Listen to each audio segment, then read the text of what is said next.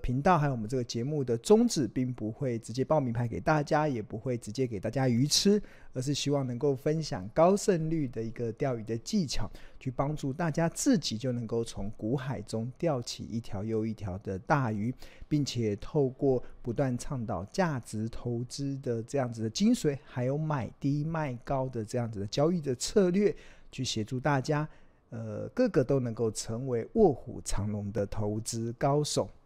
好，过去这一个礼拜大家都还好吗？应该心情应该是蛮开心的啦。尤其我们看到台股在呃今天呃二零二三年三月二十一号，其实中场是大涨了呃两百四十七点，然后指数是收在一万五千七百六十点。然后这阵子的台股确实是走得非常的强劲。原本在先前台股来到一五八七九的时候，有稍微回跌，在回跌的过程中，它有伴随着一些市场的一些利空的讯息，比如说联总会的主席鲍尔他呃发表了可能联总会会加速升息这样子的一个鹰派的谈话，那后来又有美国的第十六大的银行系股银行破产的这样子的风暴。那后来，这个欧洲的这个巨型的这个瑞士信贷的金融机构也宣布可能可能濒临破产的边缘，其实都曾经导致了整个全球的金融市场其实有呃出现了所谓虚惊一场的一个状态。那台股也从那个时候一路的许多的利空不断的在冲击的一个呃围绕之下，曾经有回跌到一万五千两百点。但是很快的 就站稳了脚步，然后重新又吹起了反攻的号角，然后持续的往上走。那以今天这个三月二十二号的收盘价一五七六零来看的话，其实跟前一波一五八七九大概就只差一百点就可以突破这一波的一个高点。所以从目前的这个指数的位阶来看呢、啊，其实应该可以感受到这一波，呃，很多的股票真的都呈现一个呃往上走扬的气势。那如果像今天，今天其实加权加权指数贡献排行榜，其实第一名的其实就是这个二三三零的台积电，它今天贡献的大盘一百三十二点，哇，很厉害。我们看到台积电今天。大涨了三点零九趴，然后收在五百三十三元。啊，另外贡献排行榜的第二名是这个纬颖，第三名是联发科，第四名是富邦金，第五名是富邦媒。啊，另外像传产股的台塑化，其实也是这个今天能够推升台股攻上一万五千七百六十点，大涨两百四十七点，一个非常重要的一个指标。啊，除此之外，我们再看整个。呃，代表台股目前的结构的这个惊奇指数啊，看啊，现在目前大家看到的画面是标股金 A P P 的画面。那这个三月二十二号，就是今天的这个惊奇指数啊，大家有没有注意到，它还在持续的在走升中？啊，一路从去年十一月底的大概在当时的波段的低点，然后不断的在持续的走升。然后，如果以今天来看，我们看一下今天的呃。呈现多头排列的家数已经来到四百六十六家。那从这样子的一个内容来看，真是看起来台股这一波的多头真的是走得非常的扎实。在这么扎实的情况之下，相信也会让现在许多的同学应该会蛮开心的。像我自己啦，也也可以感受到这种 喜悦啦，就是看到。从呃今年以来，整个获利真的是节节高升。那当然，前一两个礼拜有稍微回吐了一点获利，但是这这这一个礼拜又重新的吹起了反攻的号角，那整个获利就开始节节上扬。啊，目前看起来其实已经似乎已经快创，以我自己的状况，不知道同学的状况。那以我自己的状况，其实这个目前的这个账上，不管是已实现或者是未实现。今年的报酬率已经快逼近前一波的高点了，所以应该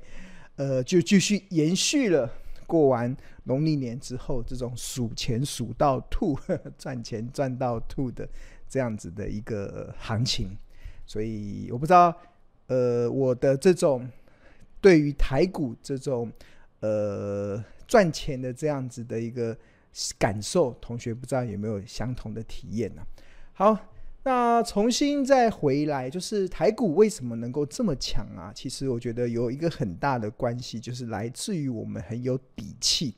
那这个底气啊，是来自于美国的费城半导体，其实它也很快速的，最近一直在持续的走升，而也让台股真的有那个底气。大家知道，其实台股最重要的权重股，当然是以半导体为主体，不管是像联发科，呃，不管是台积电啊，或者是像或者像联电啊，或者是像这个呃联发科啊，或者是像封测的日月光啊、细品啊、京元电子等等，这些其实都是台湾非不只是台湾非常重要的公司，其实也是台股非常重要的全职股。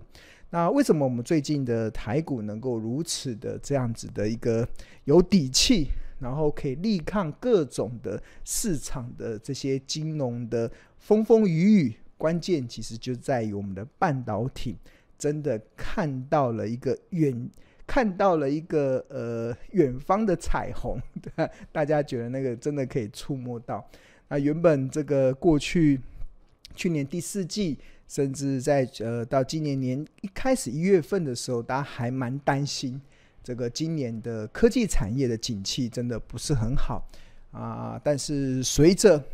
这个 AI 聊天机器人这个横空出世啊，真的原来的这种乌云罩顶的这样子的产业的呃，应该说产业的这样子的一个状况，马上就开始拨云见日。那这个其实也是带动台股一个非常重要的一个能够往上走扬的一个非常重要在产业面的一个契机啦。那谈到了这个聊天机器人，那 其实我们真的不得不去看这个 Chat GPT，对啊，它到底有多厉害？它不止带带领着美国的费城半导体往前冲，它也让台股。出现了拨云见日，然后重新回到了一个蛮多头的一个格局的架构，真的完完全全就是看到这个 AI 这个聊天机器人 Chat GPT 它横空出世之后，对我们所产生的一个非常大实际益助的一个效果，那真的这是神来之笔，神救援，真的是完全没有想到，在去年年底的时候，真的完全没有想到。这个会完呃，真的是快速颠覆了我们对于未来世界的想象，甚至快速的帮台股打了一个很强的强心针，对啊，那那这个真的太强了，对吧？那 ChatGPT 啊，这个聊天机器人它到底有多厉害啊？其实有从几个面向来看呢、第一个面向啊，其实它打破了就是所有的这些。呃，新产品的这些应用，它最快速能够突破一亿用户的时间表。那 ChatGPT 其他只花两个月的时间就突破了一亿用户，它这两个月对就突破了一亿用户，它超越了抖音，花九个月的时间。超越了这个腾讯的这 WeChat 这个微信，花了四百三十三天的时间。你看腾讯、微信，他们还有中国这么庞大的人口当当基础，但是它突破一亿用户的时间也花了四百三十三天。那它也超越了这个 IG 的二点五年，FB 的四点五年，甚至这一两年非常让很多台湾的消费者非常爱用的这个影音串流平台 Netflix。它花十年的时间才达到一亿用户，所以 Chat GPT 它其实第一个让我们觉得很厉害的、很了不起的，它能够帮台股注入这么大的强心针的。第一个，其实它真的，它以最快速的时间突破了全球用户一亿用户的一个。一个一个速度啦，那这个其实就代表它这个这个新产品的诞生，它席卷了像目前全球不管是消费者甚至投资人的目光。那除此之外，第二个其实它厉害的地方就是它版本啊推进的速度真的非常的快速。那第三代啊，Chat G GPT 它的第三代其实才对外问世才三个多月的时间哦。那三月十四号，第四代又再度的对外发表，它不仅运算的能力大幅提升，那各项领域的准确度也呈现大幅上升的状况。那这个速度真的演变得非常的快速，就是第三代推完推出没多久之后，第四代马上迅速的推出，而且这个第四代它从各个方面的能力都比它的第三代提升的非常多。那提到了各方面的这个能力啊，其实这个呃发行这个 Chat GPT 呃 Chat GPT 的这个 Open AI 啊，他们有出具一些报告，他们将他们这个。第四代啊，去参加了很多的一些考试，他这个分数都非常的吓人，对啊，像这个 Chat Chat G GPT 的第四代，他去参加了美国律师的模拟考试啊，他赢过了百分之九十 percent 的人类的考生哦。那让我们称奇的是，三点五代其实他曾经也去参加过考试，但是他当时能够赢过人类的比例其实只有十 percent。但是没想到，才短短的这一两，应该才短短的这三个月的时间，所更新出来的第四代，竟然他的这个呃，在美国律师的模拟考试的这个分数，竟然从原本只能赢百分之十的人类，跳升到可以赢过百分之九十 percent 的人类。哇，这个这个太吓人了。那其中他还也跑去考数学考试，也赢过了八十九 percent 的人类。然后他去参加阅读考试，哇，他也赢过九十三趴的人类，甚至最惊人的就是他去参加这个生物奥林匹克的竞赛，哇，他的分数啊，竟然赢过了百分之九十九 percent 的人类，哇，真的，这个这么这个第四代这样子的一个呃成效的展现啊，确实让我们对未来的世界充满了非常多的想象。那甚至这个 Open AI 的执行长，他还认为这个 Chat GPT 他们这种类神经模仿人类大大脑思考的这样子的一个训练的模式啊，其实是他看过至今以来人类最伟大的一种技术，因为它会完全颠覆未来我们所熟悉的一些呃学习的面貌跟整个商业的一些模式。那。这个其实我们过去这一段时间不断在跟大家追踪呐，然后那我只能说它还会不断的进步，因为第四代呃只是一个起点而已，接下来还会推出第五代，还会推出第六代，所以它这个 AI 的这个聊天机器人，它的这个能力其实一定会越来越大幅的上升。那过去我们常常在形容我们在追踪一个趋势产业的时候啊，要怎么去分辨它是一个趋势产业？其实有个非常重要的关键，就是这个产业是不是符合过去没有，现在开始有，未来会有很多。只要符合这个趋势产业啊，就是过去没有，现在开始有，未来会很未来未来会有很多的，它就会是趋势产业。那投资趋势产业的好处就是。站在风口上，连猪都会飞，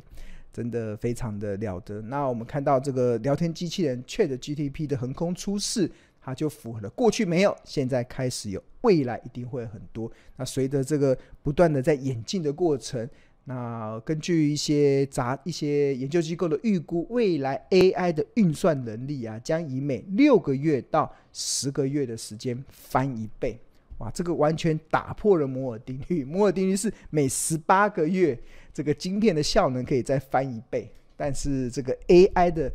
运算能力，其实从今年开始，预计会每六个月到十个月就会翻一倍的速度再往前冲。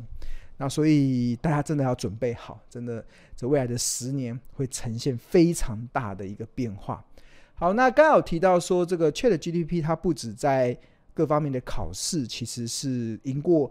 超过百分之九十的人类，那甚至他在很多的领域你问他问题的准确率也非常高。那这张图其实是不同代、不同的版本的 ChatGPT 在不同领域的回答问题的准确性。那这个绿色的这一条是第四代。蓝色的这一条是第三，呃，浅蓝色这一条是第三代。那大家有没有看到，先前在第三代的时候啊，不管在学习、技术、写作、历史、数学、科学、推推荐，然后城市跟这个生意，这个应该是 business 的这个领域的问题，它的准确率大概都其实不大概五成多一点点，然后有一点点可以，有些可以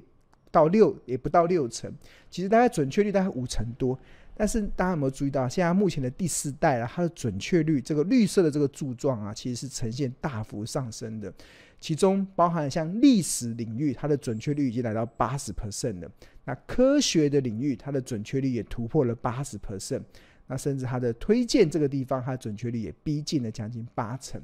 那更比如说学习这个地方，它也逼近了快八成的准确率。那所以，我们真的可以感受到那个演进的速度真的是非常的快速啦。所以，这个产品的横空出世，不止微软在做，不止 OpenAI 在做，接下来我们也看到了 Google，它也推出了他们其他们的版本的聊天机器人。那百度，中国大陆的百度也推出来了。那我相信未来的苹果应该也会加入到这个战局。所以，这么多的这个。呃，厂商开始加入到这个 AI 的这个竞赛啊，其实它真的就会带来一个呃一个未来一个很多商机的一个期待。那所以这也是我们今天的一个主题嘛，真的费半在创高，台股真的有了底气。那费半为什么能创高？很重要的是来自于这个 AI 聊天机器人，在今年横空出世之后所带来的那个破坏式创新。那这个破坏式创新对台厂而言啊，真的会受惠非常大。那因为根据这个高通的一个呃观点呐、啊，他认为未来的 Chat G GPT 啊，它会衍生出两大的产业的商机。第一个是云端的大量运算的商机，第二个就是将这种高运算的能力导入到装置端的一个状况。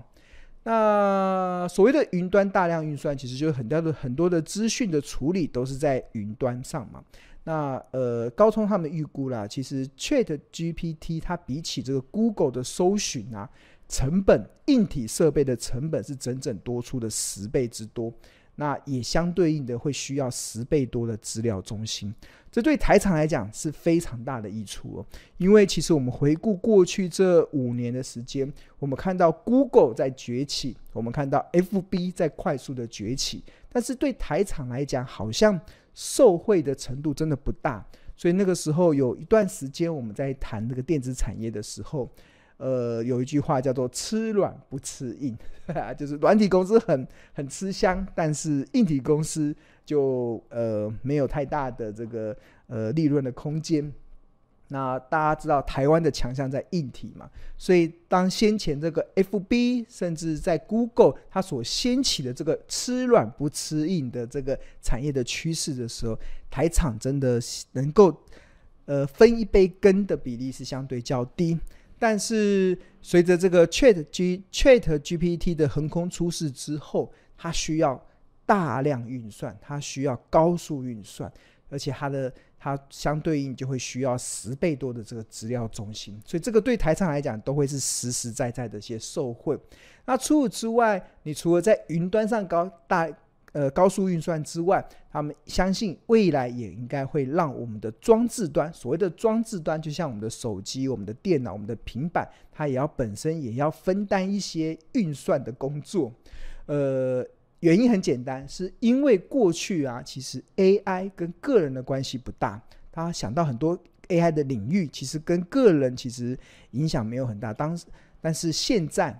现在这个 ChatGPT 的横空出世。这个 AI 它不只跟我们的个人的关系是息息相关，它也会影响到我们我们个人消费者平常会使用的一些装置，比如说智慧型手机，比如说 NB，比如说平板等等。所以未来不止云端需要高速运算，甚至我们的手机也需要有高效能的运算能力，去解决它这种类神经在处理 AI 智慧的。的这样子的一个呃需求，所以这个市场真的会非常的吓人啊！我真的非常的期待。好，那谈到了高通啊，其实刚好最近有一则新闻啊，其实就高通它它供应链的政策有做了一些调整，尤其它开始想要去中化，然后加速转单到台湾。那主要的原因是因为为了因应地缘政治的风险，所以高通目前明显的它也要持续的调整供应链。预计啊，到了明年，高通对台湾半导体的采购的金额将攀升到三千亿以上，这个将会创历史新高。那高通买了这么多，其实原本就比如说，它高通原本就是在台积电下单的，那基本上台积电还是。还是一样会受惠，但是其中有一个领域啊，其实比较会有这个明显的转单，其实就是原本高通没有在台湾下单，但是未来随着呃调整供应链会开始加快台湾的下单。那这个领域是什么？这个领域其实就是封测这个领域，封测。那因为高通过去的封测大多都在新加坡跟中国下单，那可预见它现在目前的政策应该应该会快速的把这个订单从这个新加坡跟中国转往到台湾，所以这个是过去台湾没有的订单，现在开始多出来了，所以台湾就会有一些受惠的厂商，比如说这个三七一一的日月光控股，比如说二四四九的金元电子。甚至六五一零的这个测试界面的这个精测，跟六五一五的隐微，他们就渴望受惠。那所以，我们最近观察台股中的封测的公司啊，真的表现都蛮强的。那像比如说这二四四九的金元电子，你看它过去的这一段时间，呃，这是它的股价走势，从去年的十月底的时候二十九点六，一路的走升到。这波目前为止的最高点五十点五，哇，很短的时间内不断的走升，那甚至在这个地方还加快了走升。很大的原因，其实一方面是半导体的应用随着 AI 聊天机器人的横空出世，有了更多的一个未来的想象；另外一方面，也很大的原因是来自于高通的一个转单的预期，可能就会导致。台湾接下来的这些封测公司的业绩表现有持续成长的一些契机。那除了金源电子之外，我们看这个国内龙封测，应该说封封装测试的龙头厂商日月光控股，其实也很明显。它三月二十二号收盘价在一百零九元嘛，我们看它近期的股价走势。也从十月份大概只有七十二左右，七十二这边嘛，大概七十二、七十三，那一路的已经涨到了这一波的最高点一百一十一块。那近期更加速的在走扬，其实也有很大部分的原因，其实是也在反映接下来的一些呃高通转单的力度的讯息。好，除此之外，像这个六五一零的六五一零的金策，那。呃，三月二十号是收在三五百九十六块，那近期的股价走势其实也是，呃，也是一个相对，你看也是一个不断在走阳的一个态势，甚至这个六五一五的隐微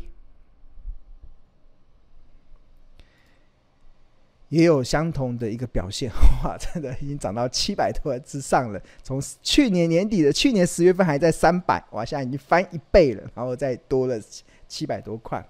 好，那当然，很多时候股价会这样涨啊，一定是搭配了很多利多的一些讯息嘛。那很多的新闻，这时候应该会有很多锦上添花的讯息。但是，身为聪明的投资人啊，其实有个很重要的，你对于这种呃一些利多的讯息的一些市场的氛围啊，你一定要能够